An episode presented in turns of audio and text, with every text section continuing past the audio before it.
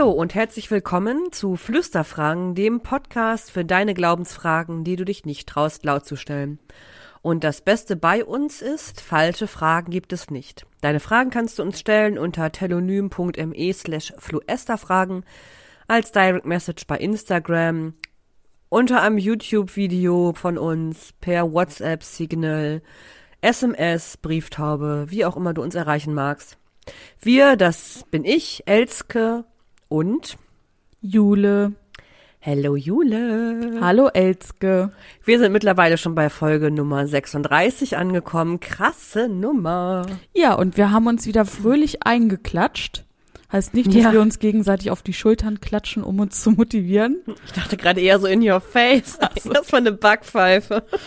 Wow, jetzt geht's los. Nein, wir Mhm. haben uns eingeklatscht, wir sind wieder digital zugeschaltet Ja. und ähm, hoffen auf ganz viel Synchronität in dieser Folge. Wir gehen davon aus. Mal gucken. Auf ne? jeden Fall. Ja. Ähm, wir sind natürlich mal wieder super hart an der Naht, was die Zeit angeht. Es ist jetzt halb eins. Um 17 Uhr kommt die Folge online. Ähm, bei uns wird ja nicht viel geschnippelt. Von daher würde ich sagen, starten wir einfach mal rein, oder Jule? Genau, ich habe uns eine Einstiegsfrage mitgebracht, die du nicht kennst. Ich bin gespannt. Und diese Einstiegsfrage lautet heute so. Gab es ein Spielzeug in deiner Kindheit, das dir viel bedeutet hat? Warum genau das? Ein Spielzeug in meiner Kindheit. Oh, mh. ähm, ja, weiß ich gar nicht, ob das ein Spielzeug ist, aber ich erinnere mich, ähm, dass ich ein Buch hatte, das auch mit mir im Bett geschlafen hat, wie ein. Kuscheltier. Aui. Ja, das sah auch richtig zerfleddert aus irgendwann. Und ich habe es irgendwann dann, als ich jetzt erwachsen wurde, mal so versucht, ein bisschen zu kleben. Und zwar war das eine ähm, vom Froschkönig, die Geschichte. Und das habe ich, sagte meine Mutter immer, halt super geliebt, dieses Buch. Und das hat halt auch mit mir gepennt. Das ist total zerfleddert gewesen irgendwann. Ist es auch immer noch. Also es lebt noch. Es war auch noch so ein Hardcover-Buch, ne? Also in so einem A4-Format. Also so ein richtiger, richtiger Riesenprügel. Unhandlich fürs Bett. Ja, und ich glaube aber, ich habe das unter meinem Kopfkissen gehabt. Ja, gut, So. da, da piekst es nicht so doll. Mhm. Und dann hab, wenn ich mir jetzt aber dieses Buch angucke und die Bilder, weiß ich nicht, was ich daran so toll gefunden habe. Davon abgesehen, dass die Geschichte halt irgendwie Grütze ist so. Und die Bilder in diesem Buch sind so gruselig und schlimm. Also ich, ich weiß gar nicht, warum mich das nicht traumatisiert hat. also Weiß ich nicht, kann ich dir ja mal bei Gelegenheit zeigen. Das Buch ist noch bei meinen Eltern vorhanden. Ähm, aber, oder hier sogar. Ähm, aber das ist richtig gruselig einfach gezeichnet. Das ist nicht schön. Das Also- ist nicht schön. Du würdest es jetzt so nicht unbedingt Kindern uneingeschränkt weiterempfehlen und geben. Nee. Also ich würde das Handy jetzt nicht vorlesen, diese, also mit dem, mit dem Bilderwerk, das, das da drin ist. Oh, wow. Und ich weiß auch, dass ich das auswendig konnte. So, also, wie alt warst du? Konntest du schon selbst lesen oder wusstest du, Ich auf vermute, welcher Seite so acht welcher oder Text? so war. Hm. Hm, Also ich vermute, dass ich das schon selber lesen konnte, aber was mir immer noch im, im total im Kopf ist, ist am Ende diese Szene, ähm, wo die dann wegfahren von dem Schloss und der ähm, der Knecht von dem Prinzen dann diese Ringe an seiner Brust verliert und, und dann sagt der Prinz, Heinrich, der Wagen bricht. Und er sagt, nein, Herr, der Wagen nicht. Es ist ein Ring von meinem Herzen, den ich unter großen Schmerzen, bla bla bla. So. Äh, das kann ich halt immer noch, das ist so in meinem Ich Kopf. merke das, du hörst gar nicht Mhm. mehr auf, dieses Buch zu. Du liest es ja, Ja. nicht vor, also das muss man jetzt Nein. sagen. Du hast es jetzt nicht vorgelesen, sondern du hast es Nee. einfach aus deinem Kopf zitiert. ja, Beeindruckend. Genau. Und das war, habe ich irgendwie sehr geliebt, dieses Buch. Okay, und bei dir? Ich würde auch zweierlei sogar antworten, weil ich hatte zwar ein Lieblingsspielzeug, aber vor allem auch so Lieblingskuscheltiere. Mhm. Ähm, Mama hat nämlich damals Waldorfpuppen selbst gemacht Uh, und so. macht die das heute noch? Mm, ich glaube nicht. Achso, ich dachte gerade, wann kommt denn eine Puppe für unser Baby an? Ich kann ja mal fragen. Ähm, die hat sie selbst gemacht und Mhm. ich habe dazu halt, als Kind habe ich dann eins bekommen und hatte aus unerfindlichen Gründen aber plötzlich auch zwei. Ich weiß nicht, wo die zweite herkam. Und da war natürlich ganz klar, die eine, die Origin-Puppe an sich, die war lila und deswegen habe ich sie Lilly genannt. Wegen lila. Mm, Und- kreativ. Mm, toll, ne? Und die zweite, die dazu kam, war grün, aber weil ich Die wollt- hieß Greenie. Nee, nee, nee, die ist Willi. Also hatte ich Lilly und Willi und dann habe ich noch eine rote bekommen und da war ich dann auch kreativ und habe sie Milli genannt. Die war aber auch kleiner. Lilly, Willi und Millie. Oh, wie cute. Ja. Ähm, das waren so meine Kinderkuscheltiere, wobei ich Und auch, leben sie noch? Die gibt es noch und ich muss auch sagen, also was heißt Kinder? Ich habe die schon auch bis ins hohe Alter überall mit hingeschleppt. Und die hatten halt so Niki-Mützen, wo ich immer so dran rumgefummelt und gerieben habe. Mhm. Das war schon crazy. Das sind, das ist wirklich ganz, ganz viel Kindheit von mir. Aber als Spielzeug, ähm, um richtig zu spielen, war mein liebstes Spielzeug das Holzmemory von Janosch, Aha. Bei dem ich aufgrund der Holzmaserung auf der Rückseite Ja, immer gewonnen hast, ne? immer gewonnen habe. Niemand wollte mit mir Memory spielen, weil wenn ich einmal dran war, habe ich halt alles abgeräumt, weil ich nicht aufgrund von irgendwelchen Glück? krassen Fähigkeiten oder Glück, sondern einfach, weil ich die Holzmaserung auf der Rückseite schon kannte. Zuordnen konntest du den Ja. Bildern auf. Nein, Genau. wie cool. Und deswegen das erste Pärchen, was ich mir immer geholt habe, weil ich es am schönsten fand, war das Schnuddelpferdchen. ähm, und äh, da, Oh, das war mir auch wichtig. toll. keine, keine Puzzle-Runde, ohne dass ich das, oder Memory-Runde, ohne dass ich das Schnuddelpferdchen mir ergattert habe. Oh, Ja, ja. Mann. Und was ist, wenn du nicht angefangen hast und jemand anders es zufällig bekommen hat? Nein, Das, ist nicht passiert. das ist nicht passiert. okay. Okay, ist deswegen auch so Spielen bei euch in der Familie so ein schwieriges Thema? Ja. Oder? Mhm, okay. Aber nicht, also ich fand mich da schon sehr harmlos. Mhm. Meine jüngere Schwester, die hat gerne mal den Tisch abgeräumt und Ich so wollte gerade sagen, so sind die jüngeren Schwestern. das, das Spielfeld von, von der Tischkante fallen lassen. Mhm. Ja, Sehr Das- schön. als kleiner Einstieg. Ja. Und jetzt wollen wir zu unserer eigentlichen Frage kommen. Genau, wir hören schon ähm, die Weihnachtsglocken in der Ferne läuten. Klingelingelingeling. Mhm. Wir haben heute ja zwei Fragen tatsächlich, ne? Und wir fangen aber mit, mit dem größeren Einstieg sozusagen an. Genau, mit der Weihnachtsfrage, die wir über Telonym bekommen haben. Und die lautet so. Ist es okay, wenn ich nur an Weihnachten in die Kirche gehe und sonst das ganze Jahr über nicht? Elske. Ist es okay, wenn ich auch an Weihnachten nicht in die Kirche gehe? ähm, ja. Also ja, wir können zur nächsten Frage kommen. Ähm, aus meiner Sicht ist es okay, wenn du nur Weihnachten in die Kirche gehst oder auch wenn du selbst Weihnachten nicht in die Kirche gehst.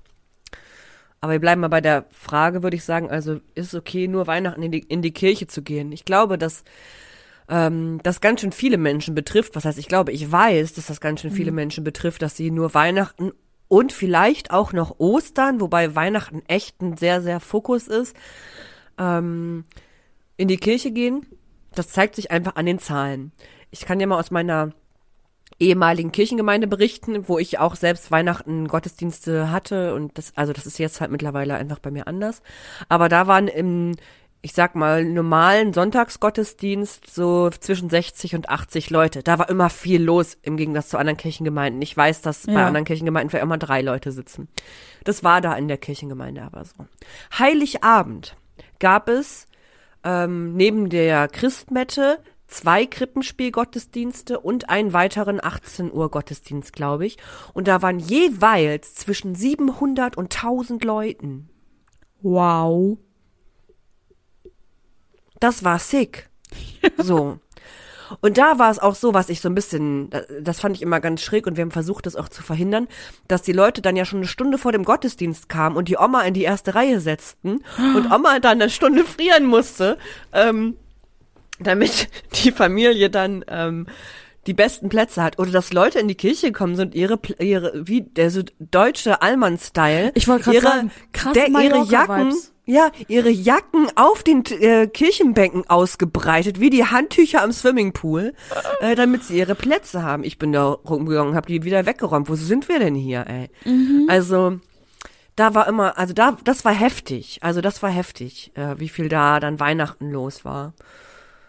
Also da war, ja, wie gesagt, so ein Krippenspielgottesdienst. Bei den Go Krippenspielgottesdiensten waren jeweils so, also wir mussten Leute auch dann abweisen, ne? Weil in der Kirche durften halt irgendwie ähm, ich, knapp 900 Leute sein. Und wenn du Krippenspiel hast, du kannst die Leute ja nicht in den Fluren stehen haben. Wir haben halt auch mit der ganzen Kirche sozusagen gearbeitet. Mhm. Ähm, und da waren halt, so wie gesagt, zwischen 700 und 850 auf jeden Fall bei den Krippenspielen. Und ich weiß, dass an dem 18 Uhr Gottesdienst immer noch ein paar mehr auch waren. Das war schon krass. Also ja, Weihnachten, ist äh, Weihnachten ist, äh, das war aber halt auch eine gottesdienststarke Gemeinde, muss man sagen. Ne? Ähm, Weihnachten ist aber immer so, dass viele Leute dann in den Gottesdienst kommen. Und ich finde es total okay, dass das dann so ist. Das hat ja verschiedene Gründe, glaube ich selber. Ähm, und zwar ist einer auch, dass die Familie an Weihnachten zusammenkommt. Und dass man sich trifft und dass man gemeinsam, zum Beispiel, wenn man an einem Ort nicht mehr wohnt, in seine Heimat fährt und mit den Eltern in den Gottesdienst geht. Die vielleicht sonst auch in den Gottesdienst gehen, man selber aber dann nicht ähm, aber dann als sozusagen Tradition das macht mit den Eltern. Oder dass man äh, über das Jahr hinweg gar nicht so viel Raum für den eigenen Glauben oder die eigene Spiritualität hat, dass das irgendwie Platz findet, sonntags morgens um 10 im Gottesdienst zu sitzen. Heiligabend 16 Uhr kriegt man vielleicht besser hin. Ja. So. Absolut. Ähm, also auch das spielt vielleicht durchaus eine Rolle, warum Menschen das nur Weihnachten machen. Und auch, dass man es also hat ja was mit Vertrautheit auch zu tun. Ich kenne ja grundsätzlich die Geschichte, die an Weihnachten passiert. Also die ja auch irgendwie Predigtteil ist. Es geht halt um Weihnachten. Das bringt ja auch so ein bisschen mehr dieses ich kann da mitgehen, ich kann das verstehen, was jetzt am siebten nach Trinitatis gerade Predigtext ist, ey, keine Ahnung. Ja. Ähm, und äh, fühle ich das überhaupt und will ich die Predigt überhaupt hören? Pff, weiß ich überhaupt, wann sieben nach Trinitatis ist? So. ne? Also da kommen ja so viele Fragen. Das ist tatsächlich so, ja. Und ich kann das auch, also so ganz praktisch aus meinem Erleben erzählen, so familienmäßig. Mhm.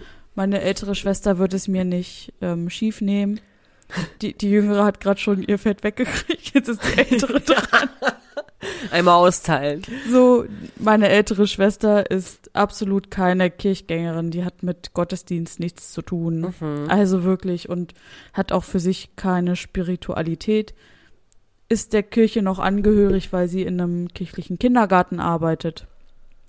Und für sie gehört es aber absolut mit dazu, an Heiligabend sich mit den Freundinnen draußen zu treffen. Meine Eltern wohnen ja ein bisschen unterhalb der Kirche und dann ist bei uns vor der Haustür ist Treffpunkt. Mhm. Und dann trifft man sich nach dem Kaffee trinken, trifft man sich da und dann geht man zusammen hoch zur Kirche und guckt sich das Krippenspiel an. Ja. So. Oh, ein Krippenspiel ist ja wohl so nice, oder? Ja, ich Also zumindest, äh, ich, ich weiß nicht, ich zu, aus dem, was ich so berichten kann, so Krippenspiel mit Kindern. Ich finde das so heftig ich das, toll.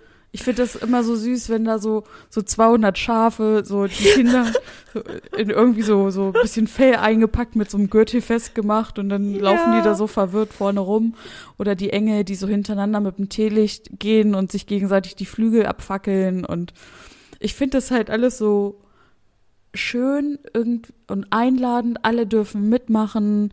Für jeden gibt es eine Rolle, der mitmachen möchte dann immer so diesen ein Special-Verkündigungsengel, der dann auf der Kanzel steht. Und das wird ja, also wenn eine Kirchengemeinde sich davor verschließt und sagt, bei uns gibt es kein Krippenspiel, ey, da, da geht so viel verloren, weil da einfach ja, so viel total. Potenzial drin ist. Deswegen, ich ja. kenne, glaube ich, auch keine Kirchengemeinde, die sagt, Krippenspiel machen wir auf gar keinen Fall, weil das für Familien so eine tolle Erfahrung ist und dann aber eben auch für Menschen wie meine Schwester Mitte 30, die sagt, das gehört für mich zu Weihnachten dazu. Ich selbst habe zweimal Maria, fünfmal Josef, dreimal den Esel und achtmal Verkündigungsengel, weiß ich nicht, weil man selbst so aufgewachsen ist. Ja. Ähm, dann gehört es trotzdem dazu, sich das noch anzugucken, weil es eben so dieses familiäre, heimelige Heiligabend Weihnachten Gefühl ist. Ja. Und bei uns in der in der Kirche bei meinen Eltern da da schmeißt der Organist dann auch immer, ich glaube, ich habe es in der letzten Folge zu Weihnachten aus dem äh, vergangenen Jahr, die live aus dem Stall Folge, habe ich das, glaube ich, erzählt, äh, dass bei uns an der Orgel so ein Stern ist. Ich war, ich Mhm. keine Ahnung. Das hat im Orgelwesen bestimmt auch einen krassen Namen. Und dann ertönt immer so ein Glockenspiel. Und dann ist das das letzte Lied und dann fängt der Stern an sich zu drehen und dann kommen diese Glöckchen dazu und alle sind immer Uh, das sehr weiß ich verzweifelt. gar nicht mehr. dass du das Ja, ich glaube, das ist der eigentliche, der, der Grund, warum, Der meine, Grund, Schwester, warum meine Schwester dahin geht. Das Krippenspiel, ja, es gehört dazu. Aber Mhm. wenn dieser Stern sich nicht drehen würde, ich glaube, dann fällt für sie Weihnachten aus. Ja, Auch wenn sie sonst mit dem Glauben und der Religion nicht viel am Hut hat. ja. Dieser Stern in dieser Kirche, den braucht sie. Mhm. Und ich glaube, so geht es auch vielen anderen Menschen, die sonst Ja. im ganzen Jahr über keine Kontaktfläche haben und sie dann aber brauchen. Ja, und, ich Und- glaube, das ist auch, also das eine ist halt diese Verbundenheit an Weihnachten und das andere ist aber auch ähm, nur, also wenn du nicht in die Kirche gehst, heißt es nicht, dass du weniger Christ bist. Da gibt es so einen witzigen Vergleich. So, nur weil ich mich in eine Garage stelle, bin ich halt lange noch kein Auto. So, und nur weil ich mich Ja. in die Kirche begebe, bin ich noch lange keine gute Christin, weil ich. Also genau, du bist keine gute Christin, wenn du irgendwie in die Kirche gehst. So ist es. Ähm, und das sind ja so Fragen, also auch die Frage nach der Institution, also die Einrichtung Kirche, das Gebäude, die Strukturen, die hauptamtlichen Personen, das unterscheidet sich ja auch schon von einem persönlichen Glauben. eben. Und äh, meiner Meinung nach ist es auch so, dass ich einen persönlichen Glauben haben kann und auch christlich glaube, ähm, ohne in die Kirche zu gehen oder regelmäßig in die Kirche zu gehen. Und wenn ich an so traditionsreichen Tagen wie Weihnachten zum Beispiel den Weg finde und mir das wichtig ist, aus vielleicht christlichen Gründen, aus familiären Gründen oder einfach wegen des schön drehenden Sternes, mh, dann finde ich persönlich das völlig okay. Ja. Also es macht einen nicht zu einem besseren Menschen, wenn man jeden Sonntag in der Kirche ist. Oder auch nicht. Genau. Oder auch nicht. Also es macht dich auch nicht besser, wenn du nicht in die Kirche gehst. Es pff, liegt an dir als Individuum, also als einzelner Mensch, ob du halt guter Christ, gute Christin bist und nicht an deiner Flatrate für den Genau, es, Sonntagsgottesdienst. es zeigt sich dann ja im Handeln und ja, so.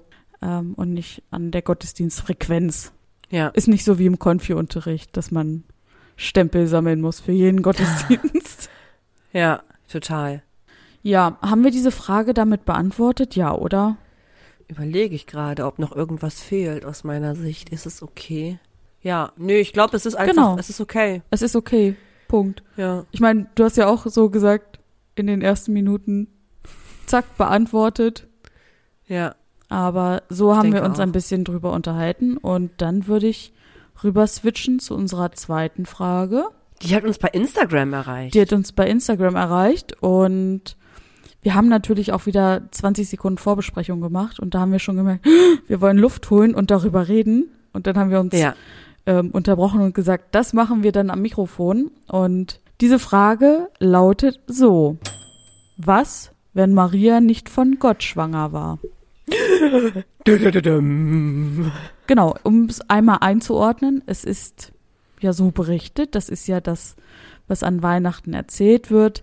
Maria gebärt ein Kind und Josef, Ja. der mit im Stall ist, ist nicht der leibliche Vater, sondern Gott. Genau, es gibt ja in jedem Evangelium die Geschichte davon, wie Maria empfangen hat, Jungfrauenempfängnis heißt es immer so. beziehungsweise, ja, beziehungsweise es ist gar nicht in jedem Evangelium so beschrieben, ähm, dass, also diese Geschichte um die Empfängnis spielt gar nicht überall so eine heftige Rolle, ähm, weil es ist ja teilweise so, dass dann davon gesprochen wird, dass von, dass ein Erzengel kam und ähm, der Heilige Geist sozusagen ähm, Maria schwängerte. Und in einem Evangelium ist einfach so, dass halt Maria schwanger wurde. Punkt. Ähm, so, oder schwanger war. Also das ist sehr, äh, schon da in, ja, sehr diffus sozusagen in den Evangelien beschrieben, ne? Ja. Mm, Das wäre für mich so ein Ausgangspunkt. Und dann geht's ja noch weiter, wenn wir wirklich Richtung Weihnachten gehen und dann die Geburt von Jesus. Das ist ja nochmal dann äh, ungefähr neun Wochen, äh, neun Monate später. Oder? Also wahrscheinlich ungefähr neun Monate später. Weiß, wäre ja nochmal eine spannende Frage, ob wenn Gott der Vater war, ob es schneller ging. Oh, So so, wie die, Schöp so wie die Schöpfungsgeschichte. ja, und ich Weißt hatte du? gerade ein bisschen im Kopf ähm, Twilight. Hast du die Twilight-Filme gesehen? Mhm. von Bella, Ja. das Kind, was ja so äh, auch vampirisch mit ist.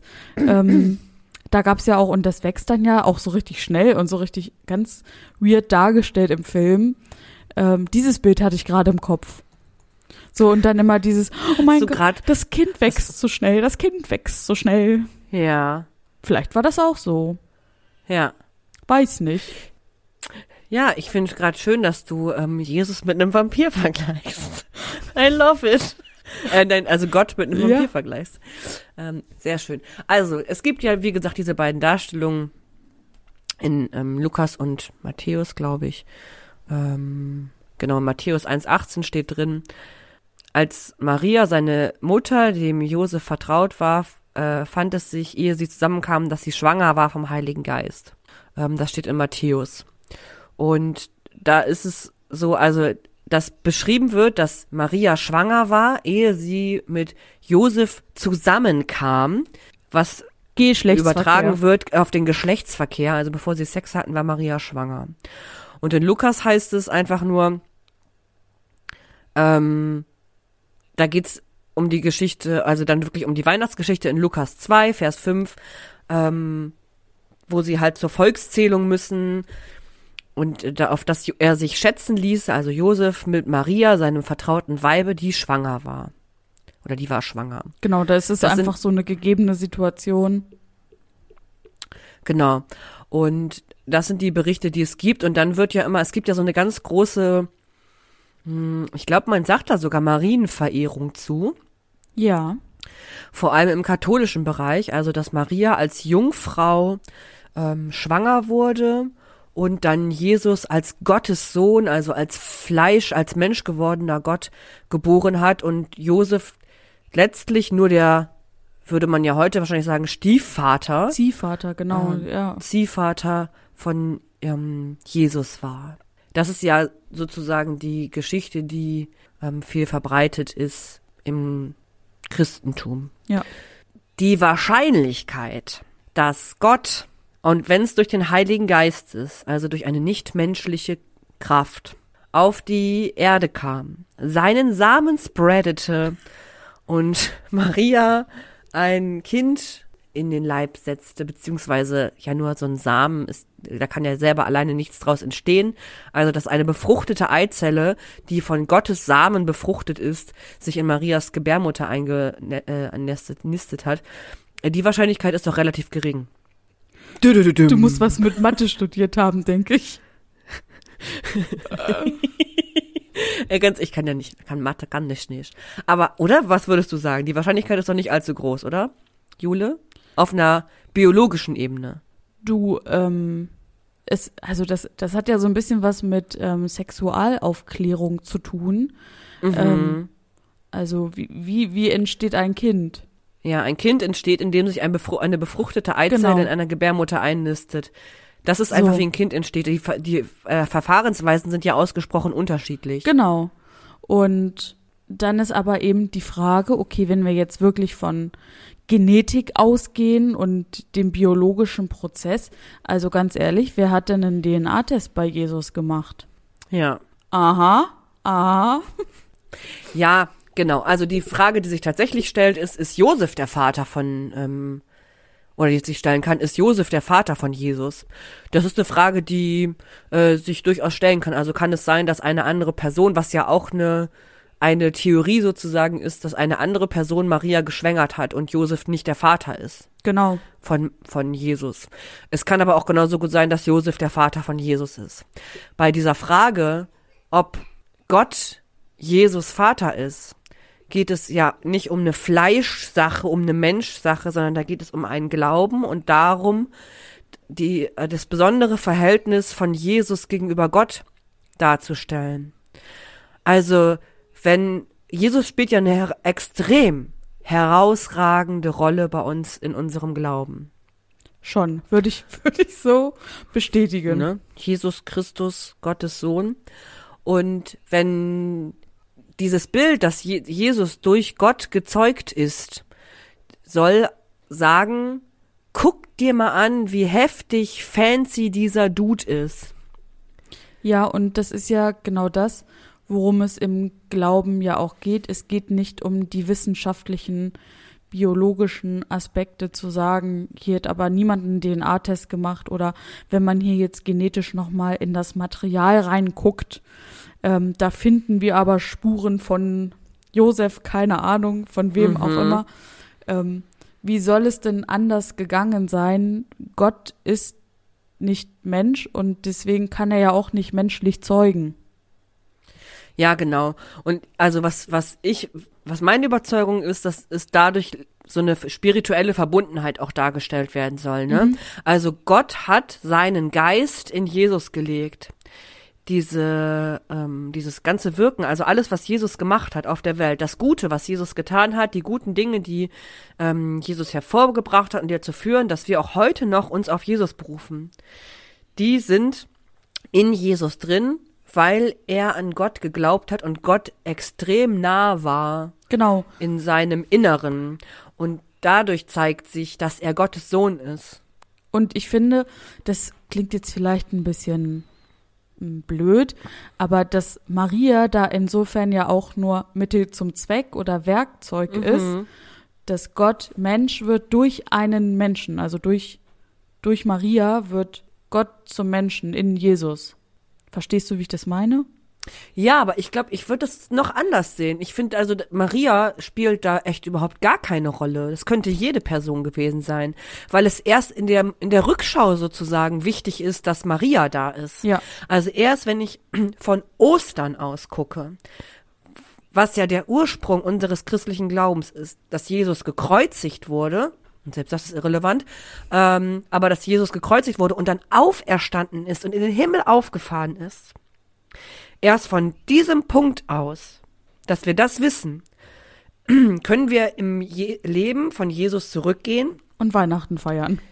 und Weihnachten feiern. Bis zu seiner Geburt, über die ganzen Geschichten, über die Wunder, die ähm, Jesus getan haben soll, über das Laufen auf dem See Genezareth, über die Heilung der ähm, blinden Person und so weiter und so fort, über die ganzen Geschichten, über das Abendmahl, über, ähm, ah, über alles, was Jesus angeht.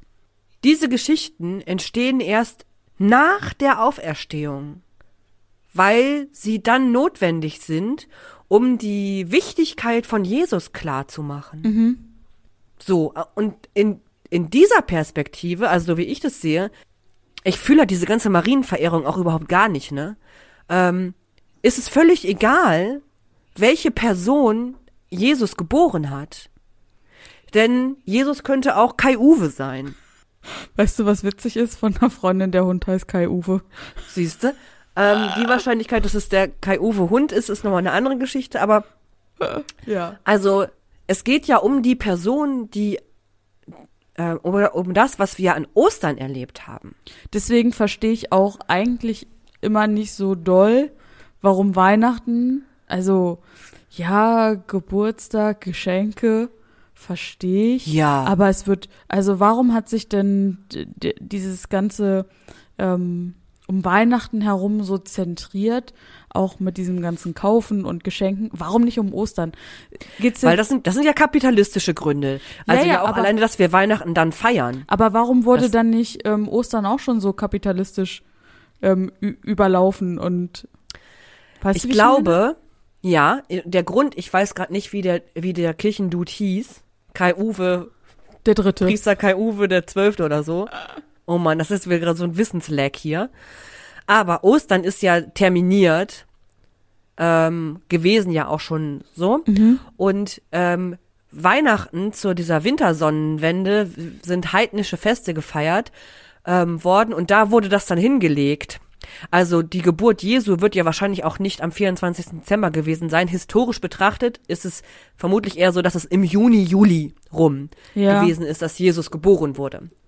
Und die heidnischen Feste an Weihnachten mit Lichterfesten und dies, das, Ananas, die gab es schon vorher. Und da hat sich ein schlauer Kirchenvater gedacht, hey, da legen wir Weihnachten hin, weil dann können wir das Heidnische mit dem Christlichen verbinden und können das Christliche in die Gesellschaften implementieren.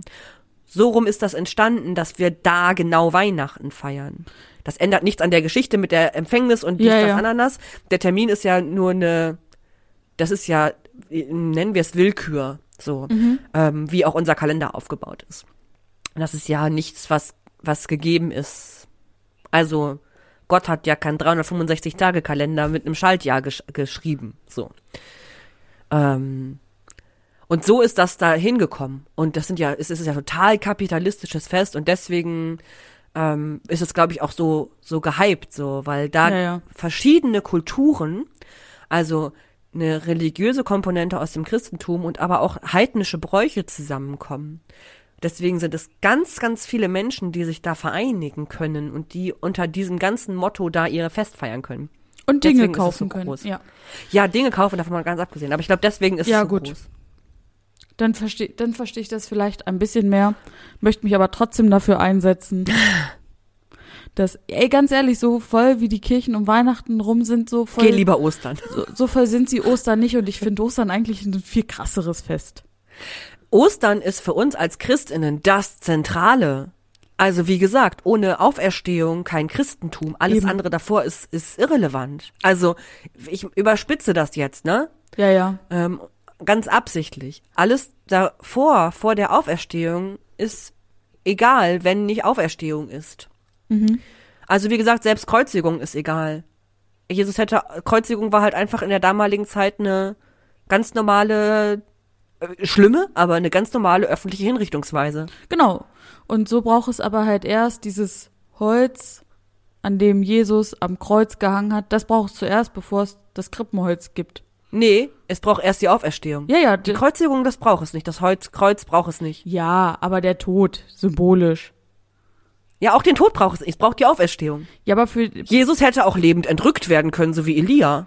ja, aber fürs Bild. Weißt du, wie ich meine? Ja, genau. Total dramatisch, die Geschichte. Auf jeden Fall. Dafür braucht es. Also Storytelling at its best, so. Ja. Auf jeden Fall. Aber aus der Sicht ist es einfach so, dass ähm, diese Weihnachtsgeschichte und von, je, von wem Jesus abstand, es wird ganz klar so sein, dass ähm, biologisch betrachtet halt nicht Gott oder der Heilige Geist ähm, der Vater Jesu ist. Wir wissen es nicht, wir werden es nie erfahren, weil genau wie du sagst, Jule, kein Gentest gemacht wurde. Ja, und es gibt ja auch, und jetzt unabhängig davon, ob man Jesus ist oder nicht, ähm, es, es gibt halt keinen Grund, irgendwie einen Unterschied zu machen, indem man sagt, ich bin dort geboren, das sind meine Eltern. Ähm, also da lohnt es sich doch keinen Unterschied zu machen. Du meinst jetzt so nach dem Motto, ähm, So geneti herkunftsmäßig. genetische Zugehörigkeit spielt sowieso ja gar keine Rolle, ne? Ja, also auch auf der ethnologische, was auch immer, das ist egal. Ja, und das ist ja auch, es ist ja bei uns ganz spannend, ne? Wir Menschen, für uns Menschen ist das super wichtig zu hören, wer genetisch verwandte Personen von anderen Personen sind. Und wir schreiben dazu oder machen da, also ähm, schreiben den Leuten immer zu, zu wem sie gehören. Man sieht eine genetische Verwandtschaft zwischen der und der Person. Die Mutter kann aber nicht leugnen, die Mutter von dem Kind zu sein. Der Vater kann nicht leugnen, der Vater zu sein, weil die haben die gleichen Ohren. Ey, keine Ahnung Bla bla bla. wenn's gut läuft, haben sie zwei Ohren, wie die aussehen. So, weißt du nicht. Ich finde, das sind so Sachen, die Menschen, die machen alles, was irgendwie anders ist, äh, ganz doll kaputt. Ja. Ähm, und die machen Sachen, die, die nehmen Menschen Wert. Wenn ich sage, du kannst nur sein, wenn ich weiß, wo du genetisch draus zusammengesetzt bist, das nimmt allen, und das finde ich ganz schlimm, ne? Das nimmt allen äh, Familien, die Pflegekinder aufnehmen, ähm, das nimmt Waisenkindern, das nimmt Kindern, die adoptiert werden, einfach ganz viel Wert, wenn ich so argumentiere. Ja. Ähm, du musst aber von der und der Person sein, weil das einfach für ganz viele Familien keine Rolle spielt. Auch bei alleinerziehenden Personen, ne? Wenn sie sozusagen nur als wertig und vollwertig wahrgenommen werden, wenn es eine zweite Person, Elternteilperson dazu gibt, ey, was macht denn, wie, wie herabwürdigend? Und es entspricht auch nicht den, also so wie es in dieser modernen Zeit nun mal ist. Das funktioniert. Auch in der damaligen nicht. ja, Die Menschen haben in Sippen zusammengelebt. Menschen sind von irgend, äh, ständig gab es irgendwelche sexualisierten Übergriffe. Ähm, Kinder sind in kleinen Dörfern aufgewachsen und letztlich hast du da irgendwie fünf, sechs Personen gehabt, die sich um ein Kind, um das Aufziehen eines Kindes gekümmert haben. Das gab's noch nie. Das ist eine neue Errungenschaft, dass wir so ähm, darauf beharren zu wissen. Exklusiv, äh, ja, ja. Ja, pff, das ist ja eine ganz neuzeitliche Idee. Ja. Genauso wie die, äh, wie die Idee von der Ehe. Äh, das ist ja auch eine super neuzeitliche Idee. Ich weiß nicht, wo genau, also ich, in der Bibel taucht das Wort Ehe, glaube ich, original nullmal auf. Nö. Also Ehe, E-H-E. Dass Leute verbunden miteinander sind, ne, das ist nochmal eine andere Geschichte. Aber dieses Wort, was so gehypt wird, das ist neu. Aber wir kommen ein bisschen vom Thema ab. so. Merke ich gerade so, weil ich mich mal wieder so ein bisschen in Rage rede. Ähm, möchte jedenfalls sagen, Gott ist wahrscheinlich nicht Jesus Vater und möglicherweise ist Josef Jesus Vater, vielleicht aber auch jemand anders. Das macht aber keinen Unterschied darin, wie wichtig Jesus für das Christentum ist, weil es weil es zeigen soll auch noch mal so als Verstärkung, wie doll eng Jesus mit Gott verbunden ist. Also dass sein in sein, nicht mal das Gehirn, sondern in den Geist, so das, was ich immer als innere Orange bezeichne, in das, wo die Seele ist. Elske an fasst diesem sich gerade dabei ähm, so an den ans, Solarplexus. ans Brustbein, genau. Ja, so, das ist für mich da der Ort, das ist neben dem Herzen so bei mir. Ähm, das ist der Ort, an dem Gott Jesus seinen Geist gegeben hat, der ganz nah bei Gott ist. Der unabhängig von einer leiblichen Vaterschaft funktioniert. Genau, der hat nichts mit dem, mit der, mit dem Blut, der Genetik, mit den Haaren und den Ohren zu tun. Ja, Das ist einfach egal. ja wenn ihr. Also es kann, ja. also sag, sag erst mal, weil ich wollte Nee. sonst so abmoderieren, einfach jetzt. Ja, wir können einfach so abmoderieren. Also es ist eigentlich egal. Vielleicht war Gott Jesus Vater. Who knows? Es ist Glauben, es ist nicht wissenschaftlich belegt. Ähm, ich glaube, es wird sy- symbolisiert, dass Gott einfach ganz heftig, heftig nah bei Jesus ist. Oder war. Ja, und wenn ihr noch mehr Jesus-Fragen habt, dann lasst sie uns gerne zukommen. Ja. Ähm, dann gibt's bestimmt auch mal eine Jesus-Folge, obwohl fast jede Folge eine Jesus-Folge ist. Ich wollte gerade sagen, wenn wir übers Christentum reden und dann sagen, äh, wer ist denn dieser Jesus Crispus? I don't know him. Jesus Crispus. I don't know that guy. Es ist nicht der Knusperkäse auf der Lasagne. Oh, oh, Lasagne mit knusprigem Käse. Lasst es uns also gerne wissen. Wenn ihr weiter Fragen habt, stellt sie uns gerne. Wir freuen Mhm. uns drauf. Und jetzt würde ich sagen, kommen wir zu unserer Lieblingskategorie. Lieblingskategorie. Und die heißt Wer, Wer ist es? Ich frage mich immer, Jule, wenn du kriegst das ja immer mit, du bist ja so lieb und ähm, schneidest, also legst unsere Stimmen übereinander. Wir schneiden ja inhaltlich nicht wirklich, was- also nicht Sachen raus aus unserem Podcast, aber außer halt technische Fehler. Ähm, aber passt das immer in unseren Aufnahmen, wenn wir, Ja, schon. also ja? Mhm. Es ist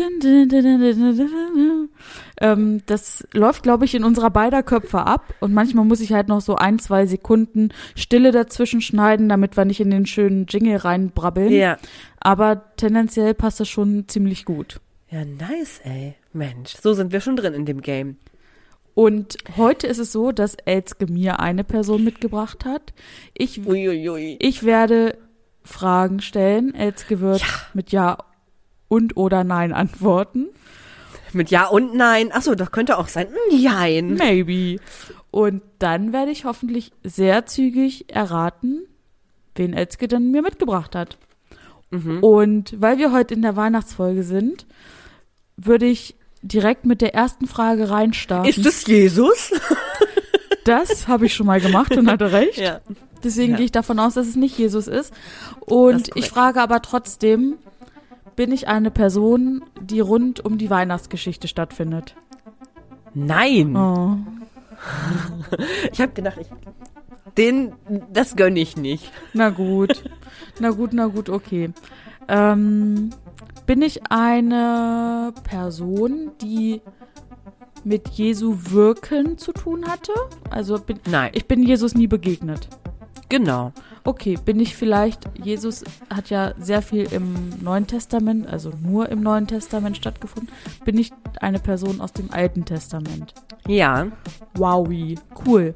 Gibt's, Also der erste Teil der Bibel, in dem es super, super viele Menschen und super viele Namen gibt, das ist auch dieses Buch, ähm, oder der Teil der Bibel, in dem diese ganzen Stammbäume drin stehen.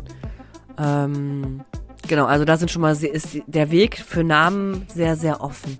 Supi. Mm, Bin ich eine Person, die etwas besonders gut kann oder einen herausragenden Skill hat?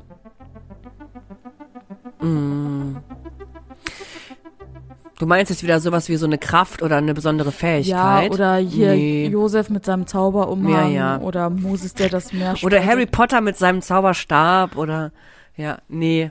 Bin ich ein unwichtiger Nebencharakter? Nein. Ah, nee, gut. Aber ja, nicht alle wichtigen Charaktere hatten irgendwelche Ja. Imba-Fähigkeiten. Okay, dann wäre meine Frage, komme ich aus den ersten fünf Büchern Mose? Also, Mhm. da komme ich her. Ja. Also, das grenzt es schon mal so ein bisschen ein von Entstehung und Schöpfung über die Geschichte der IsraelitInnen, Auszug aus Ägypten. Ähm, okay, ich mache da einfach weiter. Bin ich rund um die Entstehungsgeschichte? Ähm, bin ich da irgendwie da? Du meinst jetzt Entstehung mit Schöpfung? Ja. So, Nee. als, also gut. So früh nicht. So früh nicht. So ein Early Bird bist du nicht. Okay, dann wir, dann ich mache einfach mal so ein bisschen, versuche das so ein bisschen chronologisch weiterzumachen. Komme ich in den Moses-Geschichten vor, also so mit Sklaverei in Ägypten und so Ja, das ist schon. passiert da schon. Ja. Mhm. Also, ja, da, ich meine schon. Das, also, das ist auch so, es ist so deine Zeit. Ja, okay. ja. Aber Moses selbst habe ich nie getroffen. Ich glaube nicht. Und Moses bin oh ich- Gott, da bin ich jetzt wieder, weißt du, da bin ich Okay. jetzt wieder so schlimmes Halbwissen. Und Moses bin ich aber auch nicht. Sonst. Genau. Ja, du bist dir selbst nicht begegnet. Okay. Ähm, gibt es eine Geschichte, also wenn es nicht so den Skill gibt, gibt es wenigstens eine Geschichte um, um mich herum, die mich herausstellt. Es gibt, ich finde, z- es gibt zwei Geschichten, die du hundertprozentig kennst. Okay, ja, jetzt schweige ich sehr lange und überleg mir die nächste Frage. Ähm, Ach so, ähm, du bist Moses übrigens, glaube ich, tatsächlich nicht begegnet, wenn ich jetzt gerade mal so drüber nachdenke. ja, aber ich glaube, ich merke auch, dass mich diese Frage nicht weitergebracht hätte. Nee, die hätte es, Genau. weiß nicht, nee, nicht wirklich. Nicht die Tochter des Pharaos, das wäre sonst die nächste Frage naja, gewesen, oder? genau. Ähm, genau. Ähm, tja. Ja, du hast das Geschlecht auch noch gar nicht eingegrenzt. Ah, gut. Bin- Bin ich eine männliche Person, die es ja viel mehr im Alten Testament gibt? ja. Bin ich. Ja. Gut. Mhm. Ähm, gut. Bin ich, bin ich König? Nee. Nee, kann ich ja gar nicht sein. Gut, ich bin kein König. Habe ich, wie, wie ist das um meine fa familiäre Verbindung bestellt? Habe ich, bin ich Mhm. Teil einer sehr großen Familie? Mm, Wird davon auch erzählt? mm. Ja. Gut. Ähm, bin ich, also ich bin jetzt gerade, bin ich Abraham? Nee, aber ist schon. Bin ich, Also. bin ich ein Sohn? Was, was heißt Sohn? Also. von Abraham. Ein Kind, ein, ein naher Verwandter. Ja, du bist schon eine verwandt, eine verwandte Person, würde man jetzt. Eine Verwandte, äh, aber jetzt nicht, aber jetzt doch kein Sohn. Du, du zögerst so bei Genau, Sohn. wie sind denn, wie sind denn, wie heißen denn die Söhne von äh, Abraham? Hatte sieben Söhne. Kennst du dieses Lied? Sieben Söhne. Vater Abraham hatte sieben Söhne. Ja. Sieben Söhne. Ja, ja. Ähm, Sag doch mal einen, den du so kennst. Jakob. Ja. Ja. Bin ich aber nicht. Okay, das ist aber ja so ein Common-Name, ne? Also Ja. jeder hieß ja Jakob. Ja. Du bist nicht Ich Jakob, der Sohn Abrahams.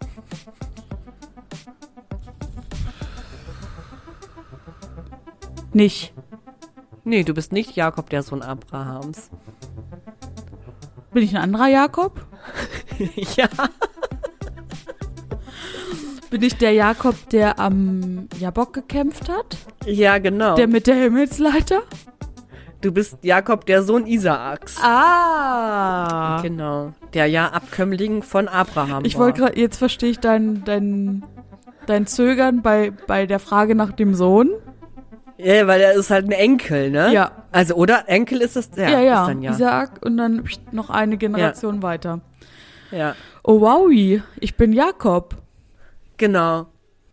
Ähm, genau, ich habe Jakob ausgewählt heute einfach mal, weil ich so dachte, ey, mal noch mal eine Person, die man auch wirklich kennt in der Geschichte, ne? Und es gibt ja äh, in der Bibel und es gibt aus meiner Sicht zwei Geschichten, die bei Jakob ja total spannend sind. Jakob ist Zwilling.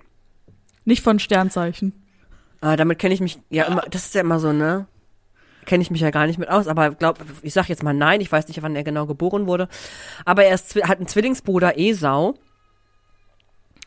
Und Esau ist der Erstgeborene und Jakob ist der Zweitgeborene. Und ähm, das ist so die erste zentrale Geschichte um Jakob und Esau. Ähm, dass Esau sein Erstgeborenenrecht an Jakob abtrat und dann aber mit einer Hinterlist mit Hilfe seiner Mutter sich das sozusagen wie von seinem Vater wieder Erschlichen. holte.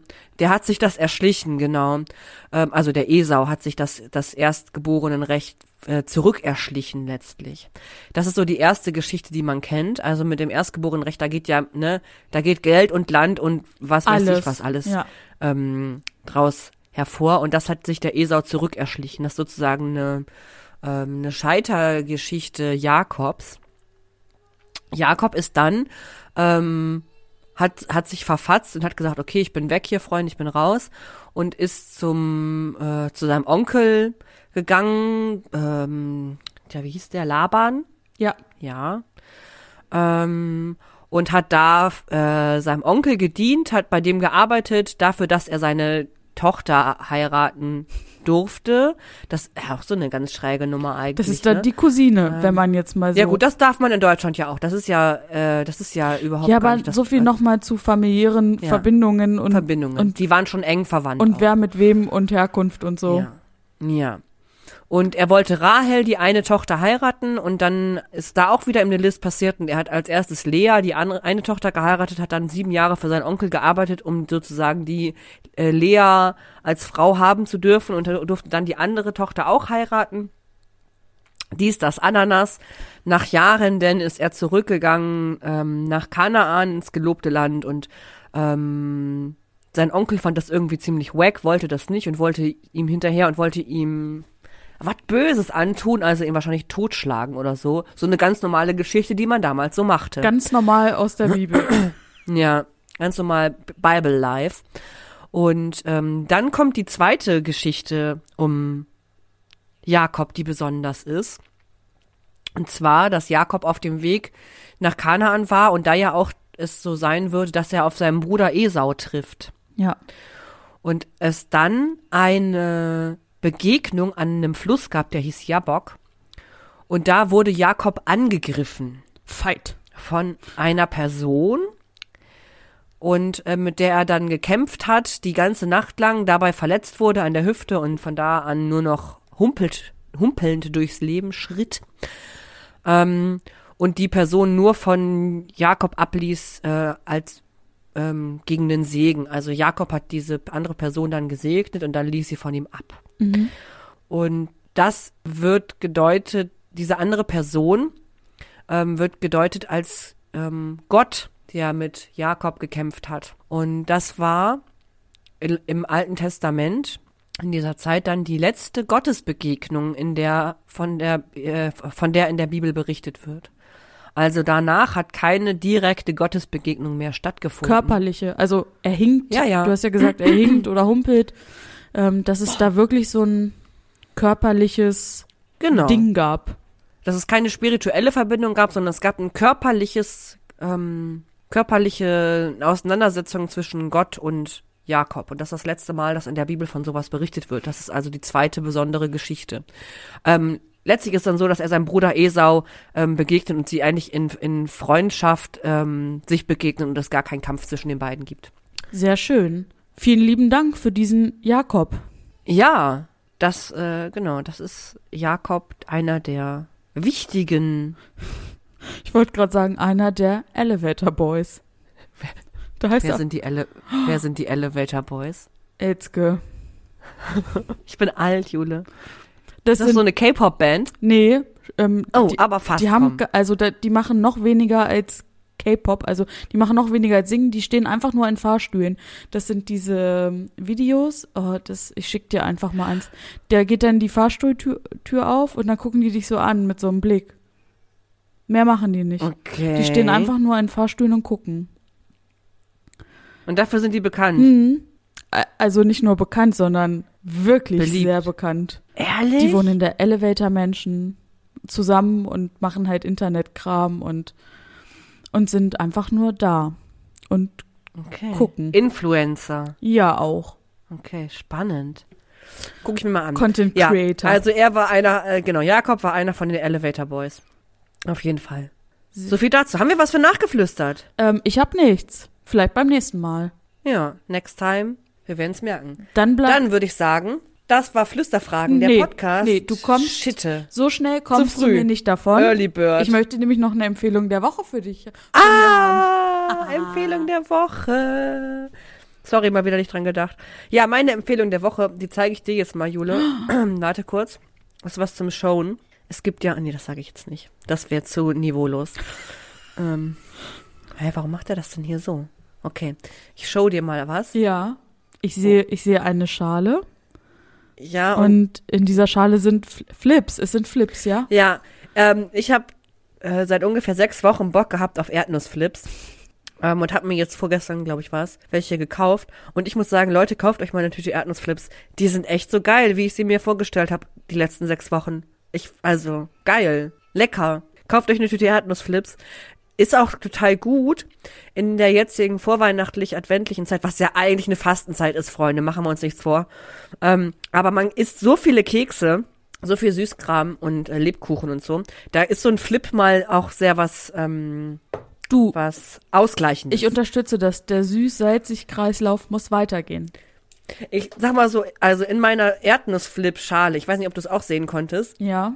da liegt auch Schokolade mit Etwas drin. in der Mitte, ja, ja. Ich dachte erst, es ist Ketchup und dann dachte ich so, nee, das ist ein bisschen zu fest für Ketchup. Das wäre auch ein bisschen eklig, glaube ich. Aber ich bin ja die ähm, Chips- und Schokolade-Fraktion und in meiner Flips-Schüssel liegen auch ähm, liegt Schokolade mit drin. Ah, sehr schön. Ja. Die Empfehlung, die ich heute Empfehlung. mitgebracht habe, ist ähm, darauf zurückzuführen, dass eine Kollegin bei uns im Kirchenkreis verabschiedet wurde. Und, Blockflöten-Time. Mhm, und wir haben für sie Blockflöte gespielt, weil sie auch sehr oft für uns Blockflöte gespielt hat. Und meine Empfehlung der Woche ist dieses Mal, denn ich weiß wirklich, dass viele Menschen Instrumente spielen oder gespielt haben. Und Mhm. wenn nicht, wann zu Weihnachten, gibt es eine bessere Gelegenheit, einfach nochmal das alte Instrument rauszukramen. Und Oh ja. wenn es dann auch nur alle Jahre wieder oder ihr Kinderlein kommt, was ja notentechnisch auch nicht super anspruchsvoll ist, ähm, einfach nochmal entweder mit der Familie oder alleine da nochmal die Instrumente zu reaktivieren und ähm, sich dem Musizieren hinzugeben. Ich habe es auf jeden Idee. Fall sehr genossen. Ja, machst du es jetzt öfter? Mal gucken. Ich fand das ja tatsächlich, äh, du hast ja so einen kurzen Spot gezeigt davon auf Instagram. Ich Ja. fand's echt nice so. Und du kommst ja nur wirklich aus einer Block- oder aus der Flötendynastie. Ich glaube, Blockflöte gar nicht nur, oder? Es gibt doch noch andere. Gen- Also ich habe sehr viele Flöten gespielt, Ja. von der kleinen Piccolo-Flöte bis hin zur, also Tenorflöte kann ich auf jeden Fall auch spielen, Bassflöte. Oh, könnte ich vielleicht Schwierigkeiten mit den Noten die haben. ist riesengroß Mhm, einfach, Die ist ne? mega Okay. groß. Aber Querflöte geht auch noch. Genau. Und äh, das habe ich, ich fand es sehr schön. Ich finde, du kannst es ruhig mal öfter machen. Ja, jetzt, jetzt ist Weihnachtszeit, jetzt ist das legitim. Sehr gut.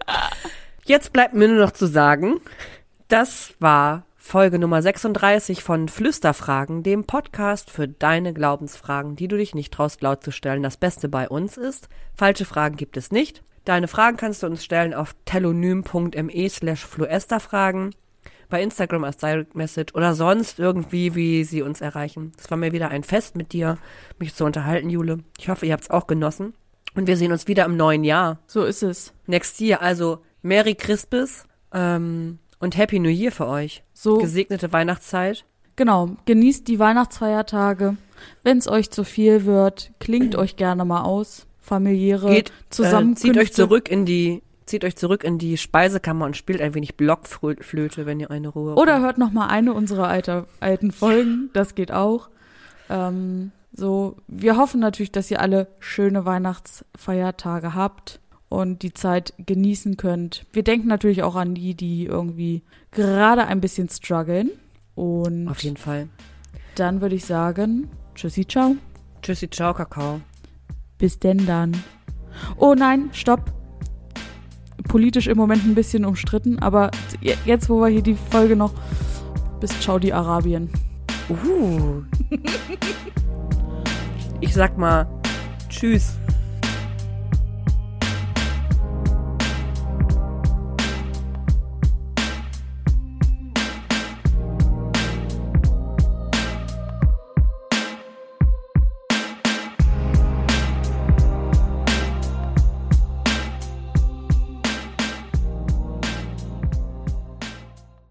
Dieser Podcast ist ein Teil von Yeet.